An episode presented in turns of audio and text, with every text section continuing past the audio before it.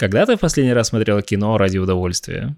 Это самый страшный вопрос в моей жизни. А на самом деле тут такой момент, что ради удовольствия по-разному бывает. Э, Все-таки есть определенная профдеформация. Что бы я ни смотрела, я всегда подсознательно анализирую, как работают склейки, как работал художественный цех, сколько времени они это отрисовывали, какой здесь сложный кадр, в какой момент режиссер устал. То есть я не могу отделаться от этой мысли. Это постоянная проблема. Я могу сказать, что мне точно понравилось. Вот из крайнего мне понравилась Аллея кошмаров Дель Торо вот прям произвела на меня впечатление. Мне кажется, супер недооцененный фильм этого года. Согласен, да. Это тот фильм, где режиссер не устал, где ты пытаешься к чему-то придраться, но не можешь. Да, я согласен. Все-таки в этом плане Дель Торо очень внимателен к тому, как ощущается у него кадр, как том числе пространство у него рассказывает историю. И он очень много внимания уделяет тому, где ты находишься и в каком состоянии персонажа. То есть, каком они были, в каком они стали. И это прям у него восхитительно прослеживается от начала до конца. Очень чистый фильммейкинг и очень чистый нарратив. Вот если говорить именно о Дель Торо, если посмотреть вот в перспективе предыдущей его фильмографии, у меня есть ощущение, что это пик, потому что у него есть фильмы, где ты видишь, что он нащупал атмосферу, но не до конца нащупал историю, если взять, там, не знаю, тот же «Багровый пик». Визуально кайф с точки зрения истории получается достаточно банальный миф такой классический про девушку, которая попала в такой в haunted house и пытается выяснить, что там происходит. Да? Если мы говорим там про форму воды, то там вроде бы уже он ближе к чему-то более оригинальному, к чему-то более свежему, к чему-то более смелому.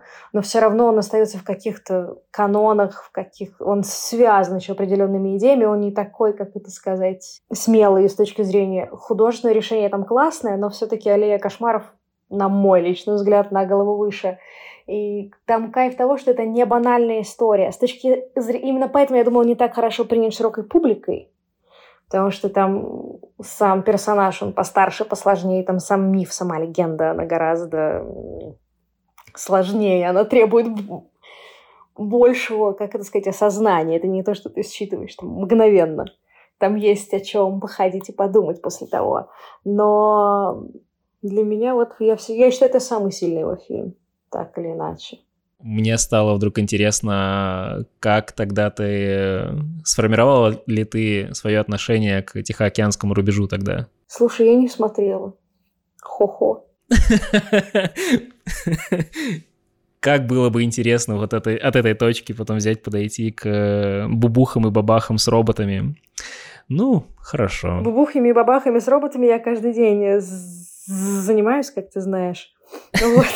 Поэтому я пытаюсь вот как раз в какие-то паузы обычной человеческой жизни отходить от них. Ну, понимаю, да. Просто там совсем большие роботы и совсем большие бубухи. Еще и Годзилл тебе навалили. И Дель Торо. По-моему, здорово. Привет! Это подкаст «Еще один шот и домой» от анимационной студии Vivix. Меня зовут Александр Рыбаков, я режиссер монтажа и ведущий подкаста в нашей студии. В этом подкасте мы с художниками из нашей, а также из других знаменитых студий разбираемся в том, как работает VFX и CG-индустрия, с чего начинается творческий путь артистов, что их вдохновляет и с какими трудностями они сталкиваются.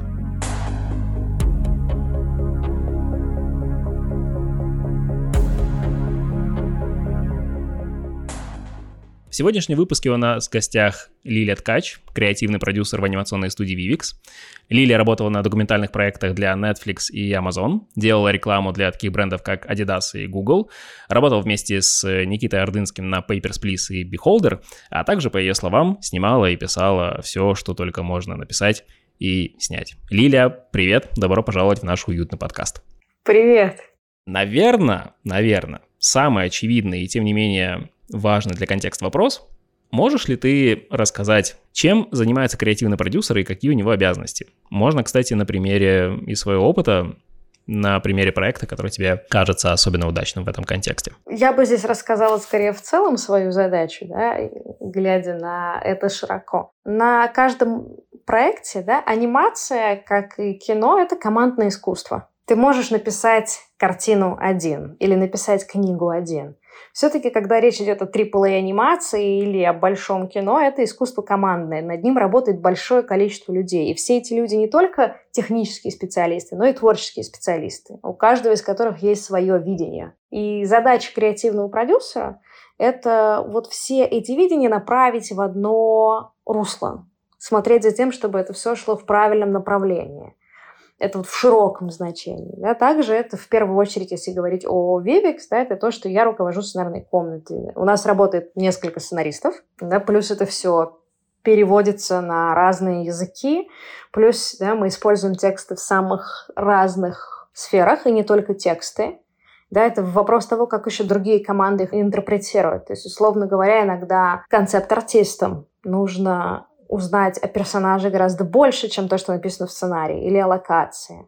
И, грубо говоря, вот я мать драконов, которая всю эту информацию, связанную с текстами, миром, персонажами, да, бережет, грубо говоря. То есть я все вот эти креативные наработки собираю вместе.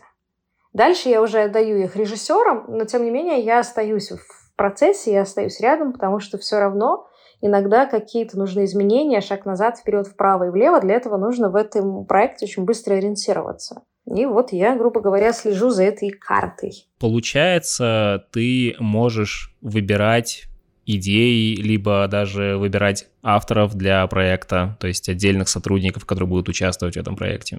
У тебя есть такие возможности? Если мы говорим да, о нашем текущем самом большом проекте, то на момент, когда я к нему подключилась, у него уже были авторы. Тем не менее, в процессе да, я также могу подключить людей, которые помогут какие-то вещи доработать. Я распределяю задачи, потому что я плюс-минус понимаю, да, кто в сценарной комнате с какой задачей быстрее справится. Да, сейчас у нас есть шоураннер, который финально утверждает все идеи.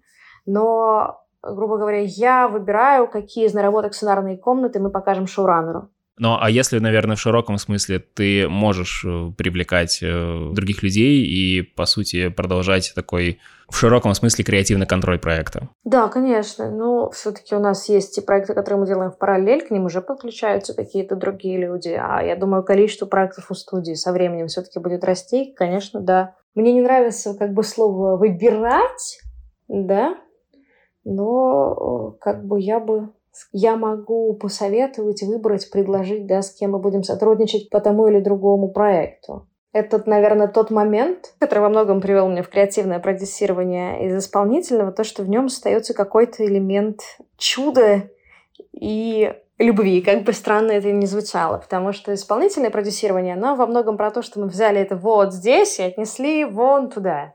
Или там нам нужно столько часов работы, или нам нужно такой ресурс. Креативное продюсирование, оно немножко про то, что каждый день ты придумываешь абсолютно новый велосипед. Здесь нет возможности взяться за какую-то схему, что каждый проект, он требует нового подхода, и люди, с которыми ты на нем будешь работать, у вас должна быть какая-то своя коммуникация, своя атмосфера, и она не повторяется. Собственно, поэтому ты можешь кому-то предложить участие, ты можешь попробовать с кем-то посотрудничать, ну а дальше это уже очень такой широкий вопрос, кто из нас на самом деле кого выбирает. Мы выбираем проект или проекты выбирают нас. Понимаю. Тогда получается, кто принимает финальное решение? Ты, либо, например, какая-то режиссерская группа, либо в целом креативная группа. Как происходит выбор человека в проект? Какого-то артиста, например, привлечь, либо еще одного сценариста, например. То есть это все-таки за тобой. Да. На данный момент это за мной, я решаю, какая именно задача кому упадет, какие именно вообще дальнейшие действия будут наши по сценарию. Но здесь нужно понимать, что каждая идея обтесывается очень-очень много раз. Грубо говоря, там наши сценаристы, там Саша, Максим, Корней, генерируют какие-то первые идеи, получают какие-то от меня первые комментарии. Мы, они, как правило, они готовят несколько вариантов, которые мы вместе обсуждаем, выбираем какой-то один вариант, который мы будем дорабатывать. Дальше этот вариант мы показываем уже Илье, показываем Дэвиду, от них получаем новый фидбэк. Это снова опускается вниз, опять итерируется, снова поднимается наверх. Дальше, когда это уже попадает в сценарий, попадает уже непосредственно в режиссерскую комнату, там это также будет итерироваться еще несколько раз, потому что в рамках раскадровки любая придумка может меняться, усугубляться, утрироваться. Это уже зависит напрямую от режиссерского видения. Но бывает и такое, что после того, когда, например, когда собрался аниматика, мы его все вместе отсмотрели, мы понимаем, что все-таки какую-то сцену нужно еще раз переписать, и она опять возвращается к нам, и опять возвращается туда, к э, сценаристам, в сценарную комнату, и опять снова поднимается по чуть-чуть. То есть каждая идея здесь имеет минимум десятки итераций. Хорошо, а давай, наверное, так, в более общем смысле, в целом, про креативное продюсирование за пределами Vivix, то есть скорее про профессию, но хочу вот как-то подсветить пару моментов. Если я правильно понимаю, то если что, меня поправь, креативный продюсер, он участвует в подборе творческой группы, отбирает удачные, главное, реализуемые идеи и Лично для меня это очень рациональный подход к тому, что со стороны можно назвать творчеством, то есть чем-то более эмоциональным. По сути, ты пытаешься поставить на производственные рельсы то, что изначально было буйством идей, постоянных «хочу, хочу, хочу» время обсуждений, и мой вопрос заключается в том, креативный продюсер, он же тоже занимается творчеством, а может быть и глубоко понимает его эмоционально, либо это сугубо организационная и рациональная работа. Как ты считаешь? Слушай, тут я, наверное, грубо скажу, но эту фразу мы с Никитой Эрдынским когда-то обсуждали, она, на мой взгляд, наиболее четкая. Это было задолго до вот Вивикс, но тем не менее, да, креативный продюсер — это рука генерального продюсера в жопе сценариста и режиссера. Так бы я это описала. В силу того, что с одной стороны мы все хотим заниматься творчеством. С другой стороны, у нас есть очень четкие задачи и сроки, которые мы должны соблюдать.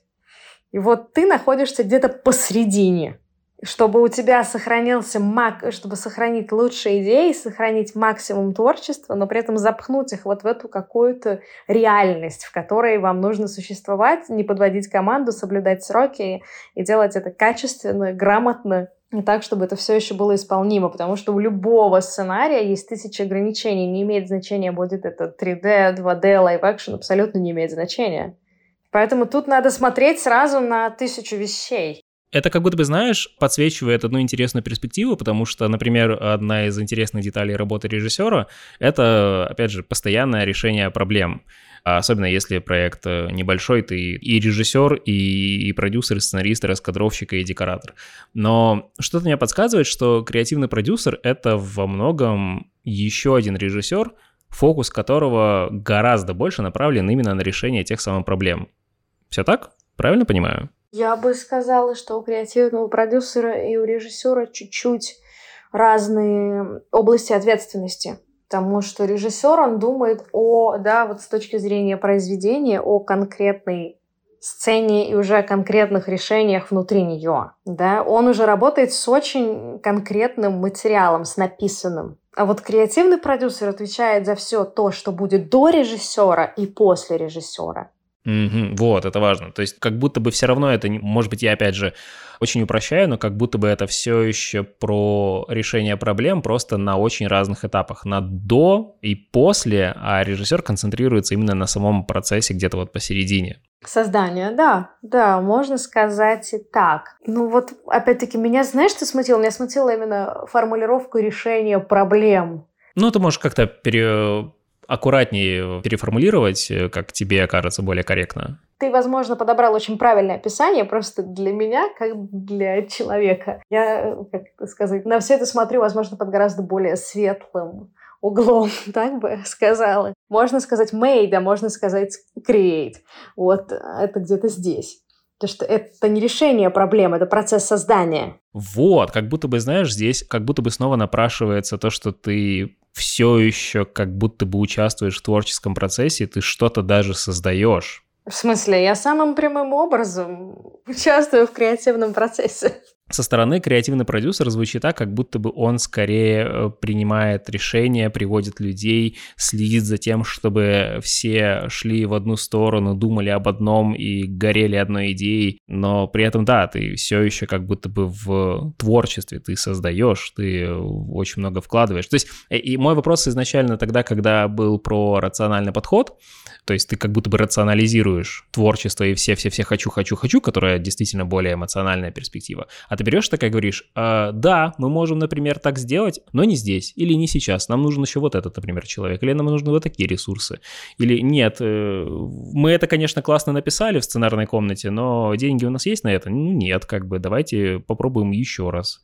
То есть это очень такая про направление, про, опять же, рационализацию. То есть мне вот как-то со стороны даже показалось, что это очень такая организационная все-таки работа, но как только начинаешь вникать больше, ты гораздо больше, как креативный продюсер, горишь проектом, ты гораздо больше вкладываешь в него, и ощущение, что это все еще про творчество, это все еще про создание, это все еще про какой-то очень тактильный процесс э, вручную собирания проекта, и чтобы он оживал прямо на глазах. Не знаю, мне кажется, что это очень близко к тому, что происходит на самом деле, но да, справедливости ради бывают очень разные проекты, очень разные компании. Где-то креативный продюсер, да, когда у тебя сериал на потоке, у которого должно быть там 20 серий в месяц, понятно, что он больше следит за тем, чтобы все все сдали вовремя, и тем, кто и что пишет, понятно, да. Есть проекты, где там креативный продюсер подключен только в начале. Но все-таки у нас чуть-чуть другая история на, на данный момент, условно говоря. Это не только про то, чтобы все были на месте, все все сдали вовремя, все пришли, все было. Нет, это вообще про другое. Это про тон проекта. Это про то, какой в итоге будет персонаж. Это про то, какая все-таки у этого всего идея. Я скажу честно, я в своей жизни видела много креативных продюсеров, которые приходят и просто говорят, ну, это неинтересно. Ты говоришь, супер, э, то есть, ну, э, я же, я работала с сценаристом, и как бы с такими комментариями работать очень сложно. Да, поэтому ну, я да, они стараюсь... очень размытые, конечно. Слушай, это, это, это еще... Это еще даже нормально. Даже в моей жизни был когда-то комментарий «Вы меня разочаровали». Думаешь, супер. Со сценарием мы что делать будем? Нам его сдавать через неделю.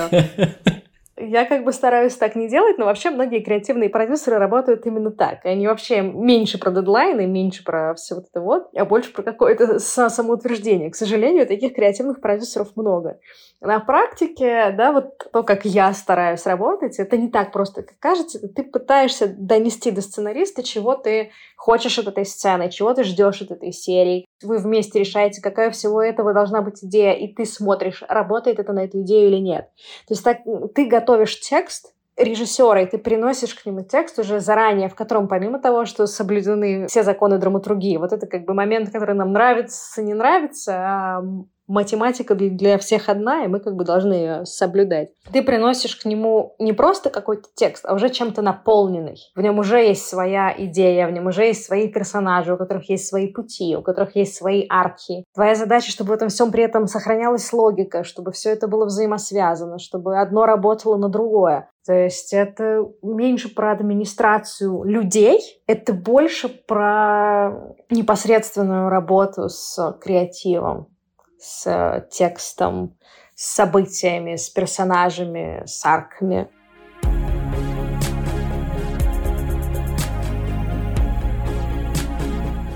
Ты знаешь же продюсера Джерри Брукхаймера? Ну, конечно. Парень, который сделал «Пиратов Карибского моря», например. Замечательно. Вот смотри, он не режиссер, но я очень хорошо могу определить его отчетливый и очень даже конкретный выбор проектов. А главное то, какие это проекты, и то, как они выглядят и ощущаются.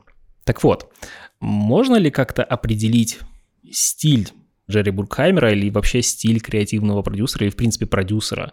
Потому что мне кажется, что это не очень частая история, может быть, даже можно определить самого крутого в индустрии продюсера. Как ты думаешь, это вообще можно как-то нащупать? Или это скорее исключение из правил с Брукхаймером?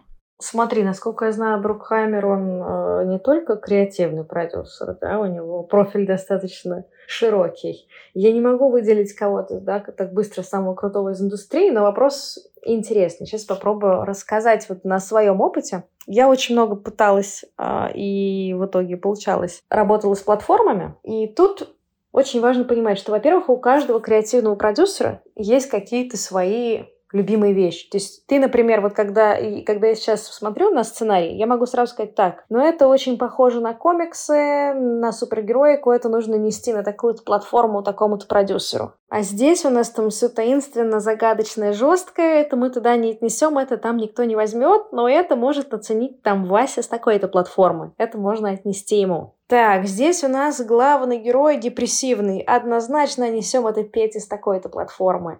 Безусловно, потому что у каждого человека есть свои предпочтения, есть свои вкусы. Понятно, что у них есть э, какие-то задачи сверху, которые к ним спускаются. То есть у каждой там платформы крупной есть свои правила игры. И есть какие-то свои стандарты и планы на год, что мы должны выпустить там столько-то комедий, столько-то драм, столько-то того-то. Это как бы первое, естественно, у всех есть этот план.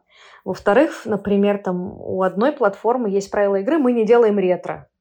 Мы делаем все только про настоящее и про будущее. Там у другой платформы есть правила игры, например, там у нас все должно быть исключительно с загадкой. Это не обязательно мистика, это может быть фантастика, это может быть э, детектив, но мы берем только вещи с загадкой. У третьей платформы будут правила игры, значит, мы не берем фантастику, мы придерживаемся там драмы и всего, что происходит здесь и сейчас. И люди, которые там работают, это, как правило, те, кто плюс-минус эти ценности разделяет, иначе у них просто не получится. Ты не можешь делать то, что ты не любишь то, о чем я уже говорила. Не всегда мы выбираем проект, иногда они выбирают нас. Как бы ты ни хотел и не старался, ты, ты просто не сможешь это сделать. Потому понятно, что у любого креативного продюсера есть свои предпочтения, и ты заранее уже как бы можешь сказать, какая история кому зайдет, кому не зайдет. Другой вопрос, что когда ты работаешь сценаристом, чтобы начать в этом разбираться и начать э, понимать, кому что можно нести, нужно сделать очень болезненный большой путь вся твоя голова у тебя будет в шишках от того, что ты кого-нибудь разочаровал. Понимаю. И тут нету такого вот, поэтому, мне кажется, и трудно выделить там лучшего, уникального, там, креативного продюсера или еще какого-то, просто по той причине, что это все вкусовщина. Да, просто как будто бы, знаешь, я сейчас приведу к этой мысли, она, мне кажется, довольно интересная по поводу именно стиля, по поводу именно вот какого-то творчества потому что я, наверное, пытаюсь с разных сторон сейчас подойти к этому. Ну вот, например, когда ты сказала сейчас про иногда проекты выбирают нас сами, но все равно как будто бы я хочу вывести в сторону того, что ты как продюсер можешь само выбирать. То есть, например, креативный продюсер же может монтаж, звук, эстетику, оформление на посте, он может это тоже утверждать и, например, перевесить слово режиссера. Или такой практики нет в принципе. Это зависит напрямую от компании. То есть у всех по-разному организован процесс, но вообще креативный продюсер утверждает работу режиссера, в принципе. Вот если мы посмотрим вот в масштабе, да, по миру, то креативный продюсер принимает проект. Грубо говоря, с генеральным продюсером общается только креативный продюсер, к нему обычно не ходит э, режиссер. Если мы говорим особенно про американские студии крупные, там этим занимается только креативный продюсер. Он принимает проект у режиссера, он принимает решение, что проект окончен. То есть можно сказать, наверное, что в своей работе креативный продюсер, он шейпит материал при помощи подбора людей, при помощи выбора монтажа, эстетики, оформления, вот всех вот этих компонентов. И в таком-то случае можно сказать, что креативный продюсер — это такой редактор, который заботится о том, чтобы сообщение режиссера, которое, например, находится, грубо говоря, на какой-то творческой позиции, на творческом, какой-то такой творческий элемент, чтобы это сообщение дошло до людей без искажений. Можно так сказать? Если мы опять-таки говорим вот о классических американских студиях, я бы даже сказала чуть-чуть э, пожестче. Я бы сказала, что креативный продюсер следит, что та идея, которая студия хочет, чтобы была в этом фильме, была в нем сохранена. Угу, и она была бы, получается, акцентной, главенствующей в идеальной вселенной это все команды, это все братья, и все идут в одну сторону. Все хотят сделать там фильм об определенной ценности, с определенными акцентами, определенной атмосферой. И команда идеально подбирается, и все друг друга понимают э, с полуслова. Но по факту, вот, да, мы знаем там кучу историй тех же, да хоть про того же Снайдера, когда режиссеры снимают с фильма, например, это решение принимает креативный продюсер. Хорошо. Как будто бы сейчас картинка сложилась на самом деле по поводу именно студийной логики. Ну, это рука генерального продюсера, как я сказала, да. задницы всех, кто дальше уже руководит этим проектом. Здесь другой вопрос, что мы сейчас как-то в таком э, негативном ключе, да, этого коснулись. А в целом, как правило, изначально команда собирается такая, что всем комфортно и радостно делать то, что они делают. Что креативный продюсер изначально берет работу тот сценарий, который ему нравится, и относит его наверх э, да, генеральному продюсеру студии на согласование, и, и подбирает ту команду, которая ему нравится, и, и которую он видит идеальное решение этого проекта. Тут есть очень много путаницы в том, а, какие бывают продюсеры. Их просто на самом деле так много э, разновидностей. Все, это абсолютно разные должности, но все они называются словом продюсер. Например, генеральный продюсер студии, да, это в принципе парень, который сидит в кресле и принимает решение, на что пойдут деньги, на что не пойдут деньги. Понятно, что он обладает определенной экспертизой и дает и не дает э, деньги не из вредности. Но как бы по сути этот продюсер, он вот просто в кресле сидит. Креативный продюсер — это человек,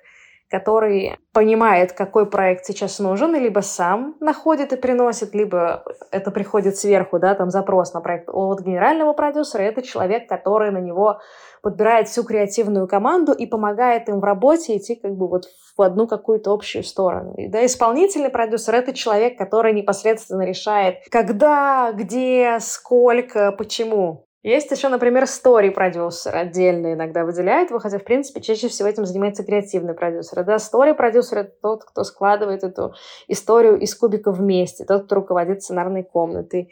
И я думаю, что, в принципе, можно вспомнить еще 10 разновидностей продюсеров, просто здесь очень такой конфузный момент в того, что это абсолютно разные должности, но которые все называются одинаково продюсеры, все. И я очень хорошо понимаю эту разницу, просто как будто бы сейчас для того, чтобы проговорить это вслух и именно подсветить на каких каких-то примерах из индустрии. Интересно разобраться в том, как это все работает, и в том числе твоя личная перспектива. Вот особенно, например, как вот было, например, на Papers, Please? Какие у тебя были обязанности и как э, ты считаешь, с твоей помощью проект зашейпился, как он в итоге стал выглядеть и ощущаться с твоей подачи?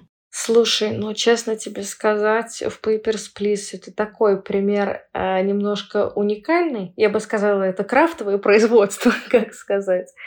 И mm-hmm. там, ну, слушай, ну, это что же интересно. Э, ну да, ну слушай, там на моменте сценария, да, мы писали его вместе, мы писали какими-то кусочками, то есть, э, грубо говоря, один предлагает, что он пропустил не того человека. Говорю, окей, но пусть он будет сам в этом виноват, пусть на него что-то повлияет, пусть он, например, перед этим откажет кому-то, кого бы он хотел пропустить, пусть у него будет чувство вины, пусть он сделает это из добрых побуждений. Но в Papers, Please я была да, и исполнительным продюсером, и кем хочешь. И вот каждая страничка паспорта забутафорена моими руками, понимаешь? Там очень сложно сказать, в каком моменте не было возможности повлиять. Там все на мне висело физически. Но уже как бы времени прошло почти 6 лет. С Beholder, получается, история немножко другая у тебя ну, слушай, в Beholder е, как тебе сказать, там история все-таки похожая, там я меньше имею отношение к сценарию, хотя как бы я тоже его редактировала. В принципе, я не могу пройти мимо сценария. Это то, что все-таки заставило меня сделать шаг назад из, из исполнительного продюсирования в креативное. Я не могу пройти мимо сценария. Вот что-то написали, я знаю, как сделать это лучше. Давайте, несите, я засучаю рукава и правлю. Я люблю работать с текстами, да, но, э, слушай, да в Beholder было плюс-минус так же, там просто чуть, там меньше нарратива, это визуальная новелла, да, и мы изначально решили, что это будет э, визуальная новелла, но как бы там просто, там была сложность в производстве другая, если Papers, Please это был вопрос выживания, да, того, чтобы все это собрать в целом, то Beholder там был абсолютно другой акцент на технологичности съемки. И там это все нужно было просто разбирать с нуля и разбирать вживую и учиться на ходу, уделять много времени вот тестам и всему остальному. Вот в чем еще особенности продюсеров, всех, наверное, вышеперечисленных практически, в том, что ты не можешь какой-то момент процесса, ну, опять-таки, вне зависимости от того, будет это live-action анимация или что-то, ты не можешь сказать, ну, они там как-то разберутся. Такого в твоей жизни не существует, потому что как ну, да, ты исполнительный продюсер ты должен понимать, как это будет делаться технически, чтобы понимать, какие для этого нужны ресурсы, сколько на это уйдет времени, что для этого нужно закупить, какие дополнительные специалисты еще нужны. А как креативный продюсер ты должен посмотреть на результат и понять, это то, куда мы идем, или не то, куда мы идем. Тебе, в принципе, может быть, в какой-то степени не принципиально, как это делается, но ты не можешь игнорировать этот момент, если они делают не тот результат, которого ты ожидаешь. Поэтому там вот больше акцента было на вот этой всей стилистике.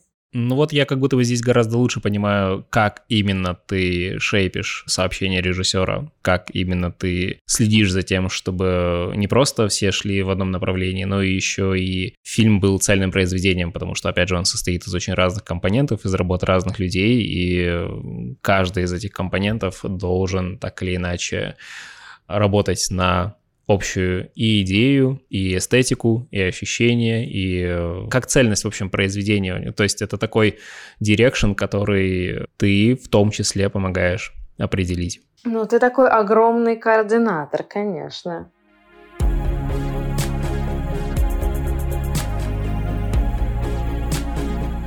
Есть э, у нас Кристофер Нолан, например, с его четким режиссерским видением и очень конкретным контролем проекта. И получается в итоге очень такой прям режиссерский фильм Нолана. Вот выходит фильм Нолана, и ты точно знаешь, что там будет. Точно что-то со временем, точно что-то с его нелинейным монтажом. Ты точно знаешь, что тебе принесут кубик Рубика и скажут, ну давай, разгадывай. Да.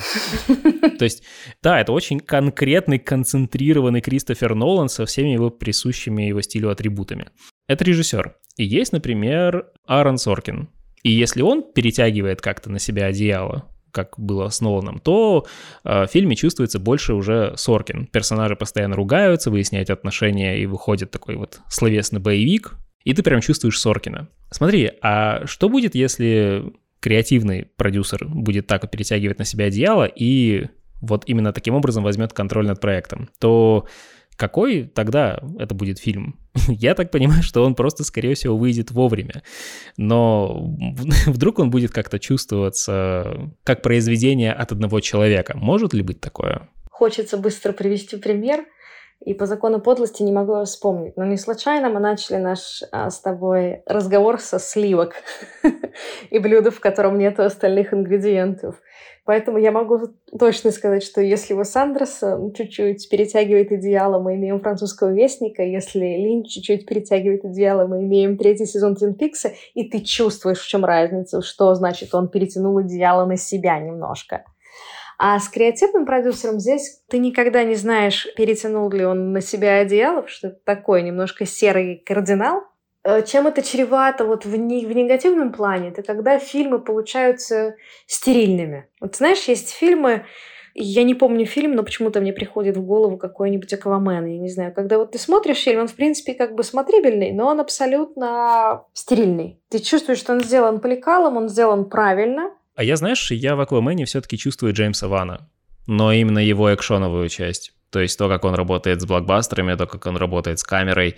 И мне почему-то кажется, что да, Аквамен супер студийный фильм, но он все еще Джеймса Вана. И вот, наверное, когда получается исключительно студийное кино, и многие креативные решения скорее идут во вред, как, например, было, давай вот не, далеко не отходите от кинокомиксов, как было, например, с э, Лигой справедливости и от Джоса Уидона. То есть это же сугубо ворнеровское кино, не Уидона, и как только Снайдеру дали полный карт-бланш, он сделал фильм Зака Снайдера, и он выйдет 4 часа.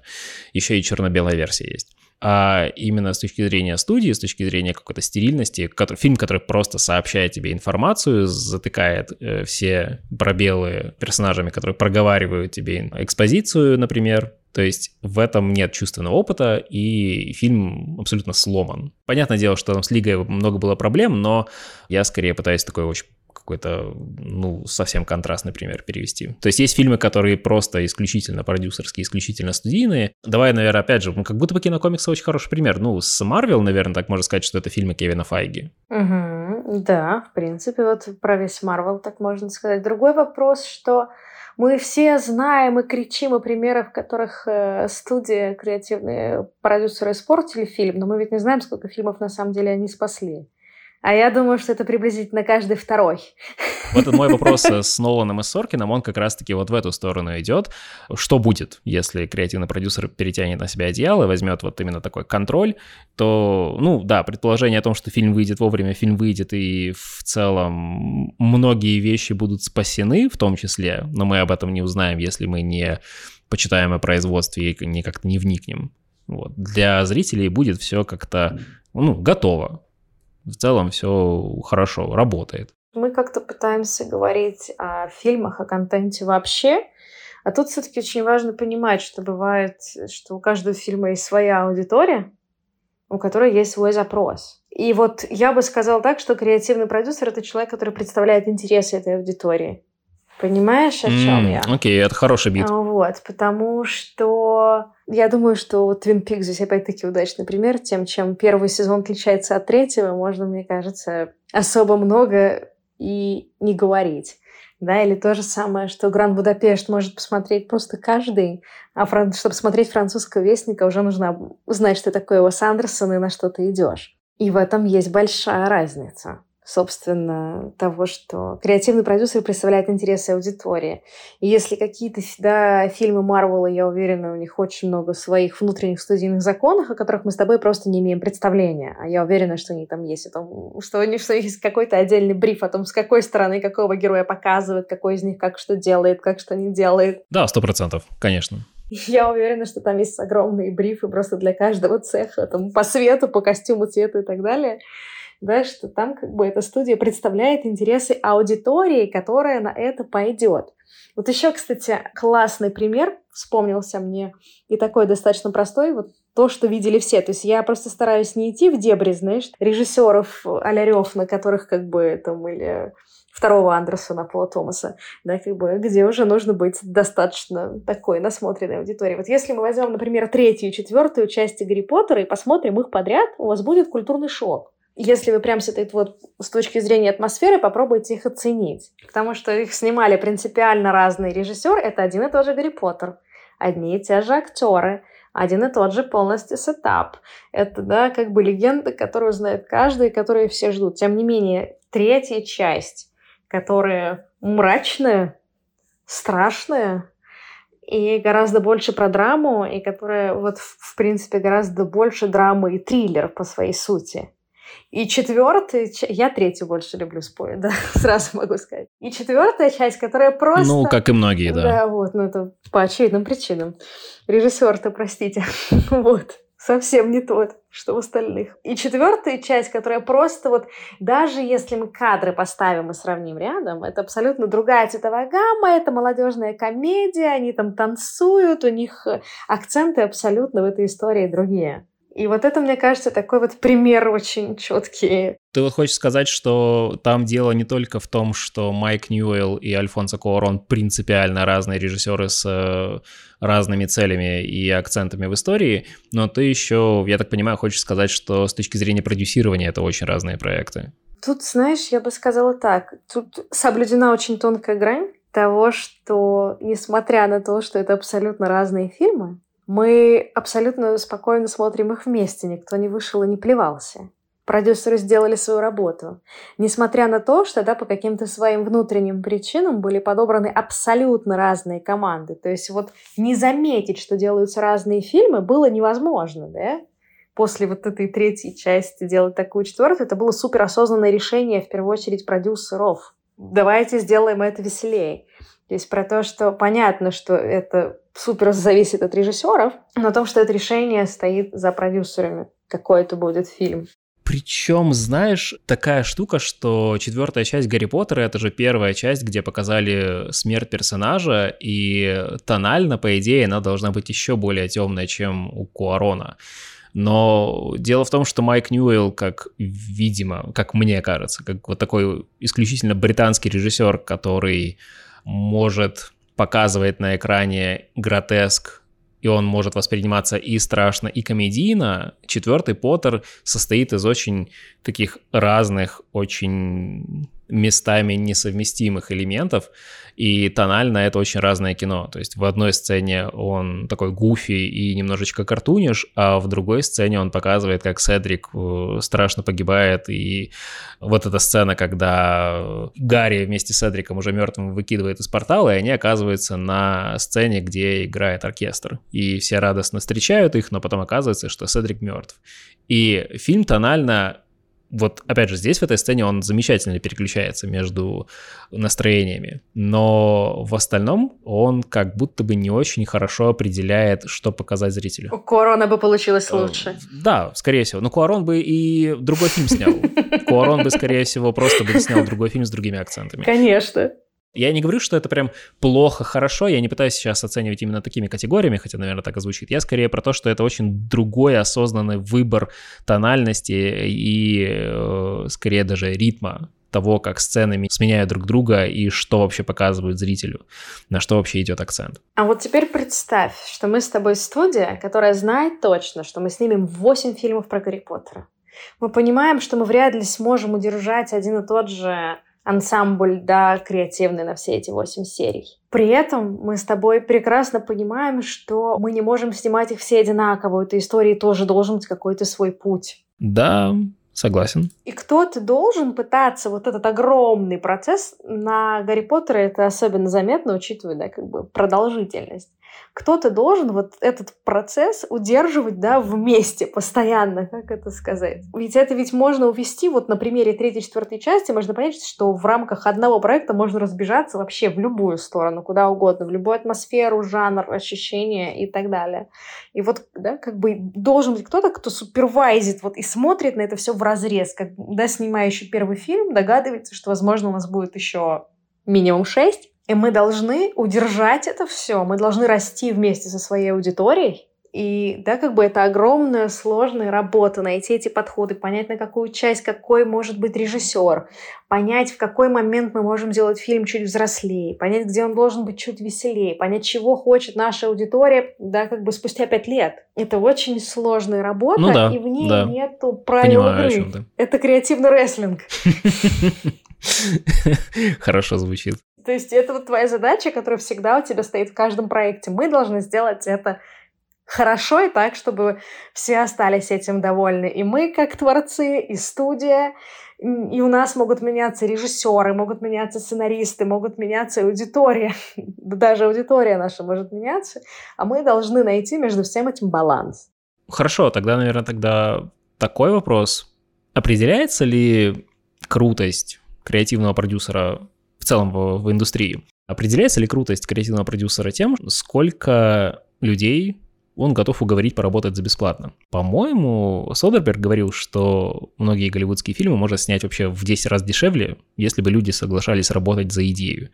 Тут, э, понятное дело, что встает вопрос оплаты труда, а труд всегда должен оплачиваться, но тут скорее вопрос как разминка, чтобы лучше понимать индустрию. Кажется ли тебе, что крутость креативного продюсера, она в том, сколько людей он готов уговорить поработать за бесплатно и за идею? Слушай, об этом легко говорить, когда ты Содерберг. Так бы я сказала. Да, в моей жизни было много некоммерческих проектов. И мне кажется, это связано не с личностью, ну, не только с личностью продюсера и не только с личностью режиссера, а с тем, насколько тебя тянет проект. Вот я тебе могу по себе сказать, что есть проекты, которые мне принесут, и я буду искать, что бы мне сказать такого, какие бы такие назвать условия, чтобы даже если мне придется в этом работать, мне было это не впадло. Да? А есть проекты, где ты думаешь, мне вообще все равно, я пойду, дайте сколько-нибудь, мне интересно, я хочу посмотреть, как вы это сделаете. Вот, например, для меня с этого Vivix в какой-то степени начинался. Мне было очень э, интересно посмотреть. Докуда мы сможем дойти? Ну да, анимация — это супер неизведанная территория. Да, вот, хорошая формулировка. Докуда мы вообще сможем дойти? Потому что, опять же, и инструментарий в анимации практически бесконечный, и э, то количество людей, которые может работать из супер разных индустрий, там, и из геймдева, и CG, и так сильно пересекаются индустрии, что ты такой, вау, здесь просто миллиард возможностей, сколько всего можно сделать, с кем можно поработать. Это очень здорово. Ты знаешь, я бы сказала, что вот быть креативным продюсером, ну, да, да исполнителем, я думаю, тоже в анимации гораздо сложнее, чем в live-action. Вот прям в разы сложнее. Потому что в live-action е ты всегда выбираешь из вариантов, из готовых вариантов. Мы снимаем это здесь, либо вот там. Окей, нам нужна, не знаю, мы снимаем под мостом, вот нам 10 подмостовьев, и как бы худшее, что может случиться, ты скажешь, мне не нравятся все, давайте искать еще. И вы находите, вам остается его доработать. Да? Или ты говоришь, мы не снимаем гоблинов, потому что мы не можем снимать гоблинов, извините, все, нет вариантов. А в анимации ты в космосе. Ты стоишь посредине абсолютно пустого 3D-пространства, ты понимаешь, что это может быть что угодно. И вот эта вот способность вот в этой абсолютной свободе мыслить конкретно, она на самом деле гораздо сложнее. Но ты, получается, используешь в том числе опыт live-action а, когда у тебя есть э, реальные локации, с которыми ты работала, но при этом ты понимаешь, глядя на сценарий, что так, нам не хватает вот такой локации, например, и ты тоже начинаешь себе представлять. То есть это процесс именно создания в голове чего-то, чего еще не существует, но потенциально давайте попробуем, может быть, оно подойдет, может быть, оно сработает. Так что, с одной стороны, да, я могу... Не совсем, если быть честной, нет. Законы драматургии, они одинаковые. Моя настольная книга, да, и как бы одно из моих основных занятий здесь, да, я руковожу сценарной комнатой, я слежу о том, чтобы это было написано так, чтобы нам всем понравилось странная работа. Мне нужно, чтобы всем нравилось. И получается так, что с точки зрения законов драматургии вообще, вообще не важно, что мы с тобой Саш, делаем. Делаем мы с тобой документалку, полнометражный фильм, анимацию, компьютерную игру. Да даже если мы, не знаю, делаем клип, в принципе, любое произведение, законы драматургии абсолютно одинаковые. С этой точки зрения разницы нет абсолютно. У тебя везде должны как бы одни и те же правила работать. Ты должен сопереживать персонажу, да, это выстраивается определенным образом. У тебя там три акта, это тоже создается определенным образом. Там, антагонисты, протагонисты и так далее. Это вообще не имеет значения, что мы с тобой делаем. Никакого значения. Но когда речь идет о live-action е, ты думаешь, и тут он встречает, да, там в live-action е там он встречает мальчика, девочку, пришельца, в принципе, там плюс-минус все твои варианты. В анимации это может быть что угодно. Вот вообще что угодно. И с одной стороны тебя это подстегивает, потому что ты думаешь, наконец-то у меня не связаны руки, мы не боимся сделать что-то, чего еще никто никогда не делал.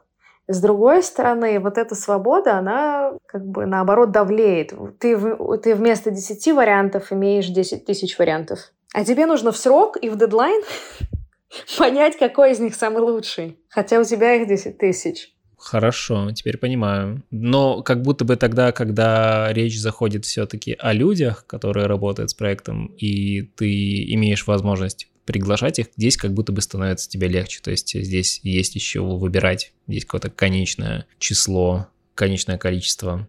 Вдруг тебе нужно будет, как креативному продюсеру, пригласить к нам Vivix Аарона Соркина, например. Ему нужно как-то продать проект Vivix? Конечно. Расскажи, как работает э, процесс приглашения человека в проект именно с точки зрения креативного продюсера, особенно если это какой-то прям человек из большой-большой индустрии, и тебе нужно, скорее всего, в нетворкинг очень сильно уметь. Слушай, ну, повторюсь, мне кажется, в принципе, любой контент — это командное искусство.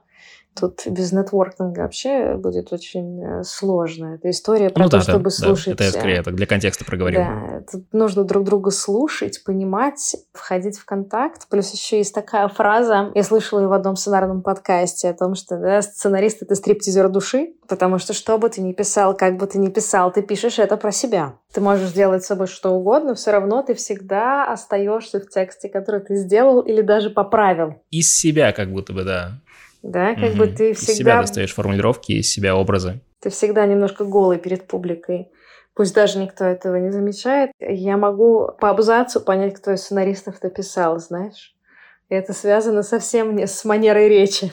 Ты чуть-чуть начинаешь видеть уже и знать какие-то особенности каждого человека с текстами, которого ты работаешь. Что касается привлечения людей, понимаешь, тут есть несколько ситуаций, в которых это случается. Есть ситуация, когда у нас уже есть проект, мы понимаем, что мы хотим там такую-то экранизацию, условно говоря, и ты уже про себя начинаешь думать, кто в этом жанре работает, то есть, как вот я говорила про креативных продюсеров на платформах, ты знаешь, кому что нести. То же самое там с сценаристами. Ты плюс-минус понимаешь, что этот делает фантастику, этот не делает нести Пола Томасу Андерсона «Железного человека», ну, какая-то будет глупость. Хотя я посмотрела, блин, это будет очень смешно.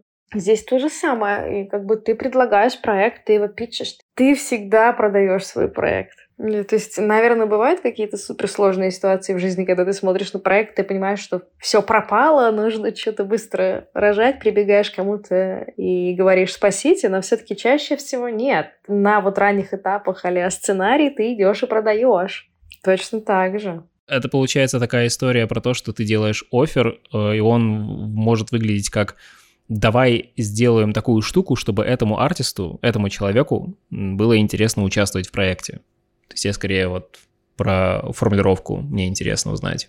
Ну, слушай, ты знаешь, вот у меня в жизни был опыт, был проект, который, в принципе, я еще надеюсь, еще, может быть, в дальнейшем у меня был проект, в котором, в принципе, все, кому я показывала, соглашались участвовать вот практически вообще не спрашивая условия. Другой вопрос, что дальше я уже столкнулась с такой проблемой, например, что вот этот человек согласился, я посмотрела, посмотрела, что он пишет, послушала, что он предлагает, послушала, как он общается, и решила, а не хочу. Или там был один супер маститый сценарист, а, который согласился, он сказал там, Лиль, мне очень нравится, но через два года. Ты так думаешь, хорошо. ну, это очень маститый сценарист, расписанный там по проекту. Он говорит, я просто уже много проектов взял, давай через два года мы это сделаем. Угу. А ты, то Какие реалистичные сроки? Грубо говоря, если там про русскоязычный рынок, то тут э, сценаристов сколько? Десять всего. Как бы если мы говорим про американский рынок, то там тоже, по большому счету, сценаристов много, но вот таких реальных, которые студия отрывается руками и ногами, тоже, ну сколько их? Не сильно больше. Плюс еще очень мало сценаристов, которые пишут в одно рыло, как, как бы это так сказать. То есть там тоже идут свои распределения. Есть там известные диалоговики, люди, которые только делают э, диалоги. Есть те, кто занимаются только структурой, которые говорят, мы выстроим тебе структуру, арки, а дальше вот расписывайте как хотите. То есть тоже это такая очень тонкая сфера даже в Штатах. Тех, кто вот там, не знаю, как... Господи, хотела быстро сказать. Адаптация, как его, господи, Саш, ты знаешь. Те, кто не смотрел, посмотрите адаптацию. Очень люблю вот да, все, что нужно знать о сценаристах, о том, что можно вытворять сценарий. Можно, мне кажется, понять, глядя фильм. Адаптация.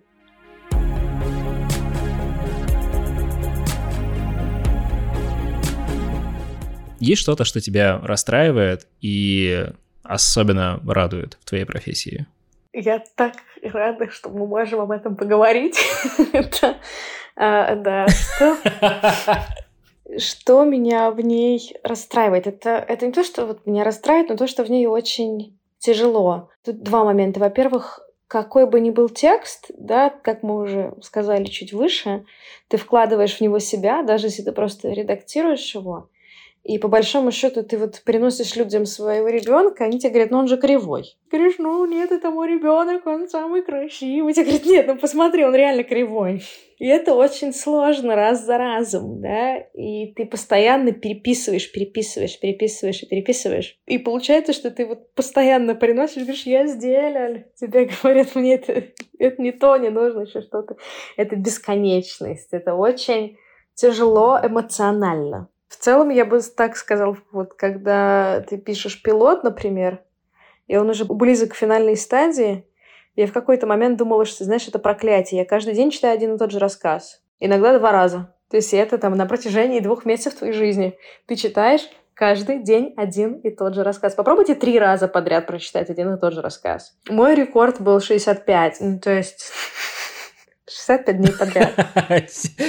О, Господи. И ты читаешь каждый день. При этом там вот маленькое изменение, там изменили одну фразу, но от этого очень сильно меняется акцент всей серии, акцент всей кульминации. Но ты не можешь прочитать только ее, ты не уловишь, как это работает в ритме серии. Тебе нужно понимать от начала до конца. В контексте, да. Конечно, то есть даже в контексте сцены ты этого не почувствуешь. Тебе нужно понимать, как это работает. Вот если ты вот начал смотреть здесь, как это будет чувствоваться вон там.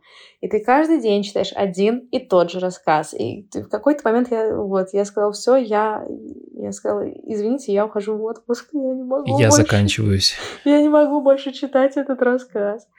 А вот, это просто такое вот как будто бы проклятием. Читать каждый день одно и то же. С другой стороны, я чувствую магию в этом процессе. Ну, я, в принципе, а, слегка восторженно прибацанная по жизни. Я я во всем вижу что-нибудь такое вот э, веселое. Понимаешь, это процесс созидательный. Вот ты пришел, и не было ничего.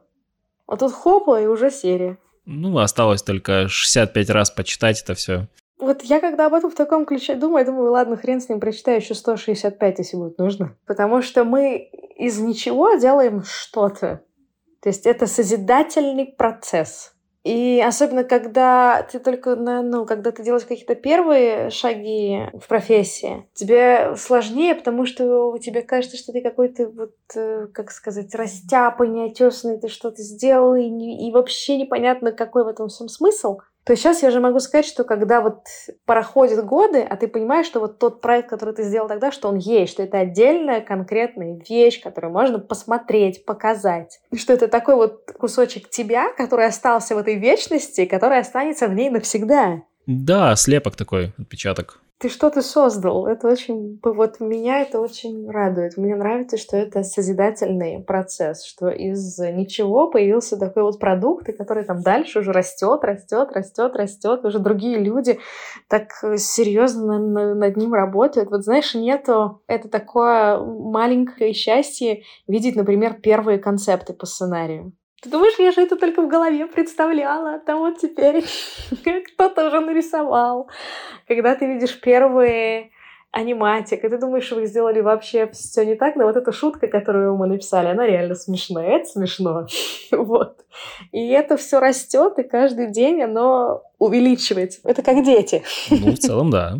А, мне кажется, оно еще как будто бы со временем гораздо более органично сосуществует со всеми остальными аспектами произведения, то есть ты как будто бы смотришь на то, как придуманная какая-нибудь тобой, тобой небольшая штучка, какая-нибудь какая-нибудь часть, какая-нибудь часть диалога, либо сцена твоя, она оказывается впоследствии вписана в большую историю, и эта большая история детализируется, растет, и тот маленький росточек, который был посажен, он в итоге теперь большое-большое дерево в гигантском лесу и все оно такое законченное, красивое, с общей цельной композицией, и очень хорошо могу понять это ощущение, что ты вкладываешь вот этот вот маленький бит в то, чтобы большая цельная композиция работала. Да, от этого есть ощущение такой э, какой-то глобальной радости. А, да, единственное, что важный момент еще который, мне кажется, мне помогает, будучи креативным продюсером, а многим не помогает. Тот факт, что я работала исполнительным продюсером, я понимаю, какая там дальше, да, с, с моим креативом, какая дальше идет огромная работа, какая работает огромная команда. Я понимаю, что изменение каждой буквы Это очень ответственный шаг, что мы здесь просто добавили у персонажа какую-то деталь, а там где-то 25 чуваков впереди меня в очереди получили там дополнительные 50 часов работы. Это как бы тоже в этом есть. То есть тут есть радость, но ты чувствуешь определенную ответственность того, что от каждой... Ответственность, да. От каждой хотелки сценариста сейчас зависит куча часов работы. От кучи часов работы зависит э, бюджет целой студии, от которого уже зависит вообще все. Ну, это здорово, что ты очень хорошо понимаешь масштаб, и это всегда получается очень осознанный выбор, любое изменение, и это прям на самом деле здорово, потому что мне кажется, что это привносит очень много осознанных конкретных решений, и они не случайны, и от этого проект только выигрывает. Сценаристы очень дорогие мечтатели. Как в целом и Наверное, мне кажется, и про художников тоже так можно сказать, потому что они достают из себя образы, которые на концепте могут выглядеть совершенно потрясающе дорого и здорово, но как только ты начинаешь перекладывать это в плоскость кадра и заставляешь это двигаться, то понимаешь, сколько это стоит денег на самом деле. И это прям может быть бедой. Тут как бы на этом этапе это все отдельно согласовывается. Все-таки Кейтом Риги, как это непосредственно будет анимироваться. Мне нравится, это очень рациональная такая выкладка. Не-не, подожди, это все согласовывается, все нормально. Ты куда спешишь, Саш? Не-не-не, это все уже должно быть согласовано. Проф деформация, то, что называется. Я не могу какие-то Понимаю, вещи да. воспринимать вообще спокойно. Не, не, ты все правильно говоришь. Это, знаешь, мне кажется, вот за работу в этой сфере мы все заплатили очень дорогую цену. Мы никогда больше не сможем спокойно смотреть кино. Да, но я, наверное, за себя так не могу сказать, потому что я все еще Саша, могу еще лет спокойно 5? переключаться на зрительский уровень. Саша, еще лет пять? Мне так и пять лет назад тоже говорили. Но хорошо, я тебе верю. Я тебе верю. Такое возможно. Ну, может быть, ты просто не работаешь со сценариями, я не знаю. Вот. На уровне сценария. И это правда. Я могу сказать, что я со сценариями гораздо, гораздо меньше работаю, чем ты. Вот, даже не в, не в тех масштабах. Поэтому я, наверное, могу понять, что какая-то часть индустрии тебя надламывает немножечко быстрее, немножечко сильнее. Могу понять. Тем более все очень сильно зависит от конкретного человека. Но, тем не менее, пока что я очень радуюсь тому, что я могу очень легко переключаться между зрительской перспективой и перспективой, которая анализирует каждый кадр, из чего он состоит и какие решения привели к той или иной сцене. Это и то, что я бы хотел сохранить. Нет, у меня одновременно строится арка. Приблизительно к третьей, четвертой сцене я знаю, какая будет кульминация. У меня все время такой, знаешь, каталог Икеа я по каждому шоту плюс-минус могу сказать, где они сэкономили, где нет. Вот. Но где-то со второй, третьей сцены я начинаю понимать, какой у них был приблизительно выгон в день. Ну, а уже к середине можно сказать про опытность тех или иных специалистов. Вот, кстати, я недавно смотрела в эфире, и начиная там, к шестой сцене мне хотелось избить художника-постановщика. Я бы ему задала. Он не пришел, по-моему, на съемку, я не знаю. Вот и все. Тебе не кажется, что сэкономили это скорее про не успели? Или действительно есть вот именно позиция сэкономили? Производство это не про сэкономили или нет, это придумали или нет, решили или нет. Не все проблемы решаются деньгами, особенно в креативе. Кстати, вот главный прикол креатива, повторюсь, это магия. Никто не знает, как это решить. Это вот нужно, чтобы вот пришли эльфы и, и подсказали себе, как мы решаем этот вопрос. А там нет. Иногда вот ты смотришь на, на работу того или иного специалиста, и ты просто понимаешь, что ну вот не придумали они, как они это делают, пришли вот, как это сказать, э, на дурняк они это делали, за этим не стоит должная подготовка.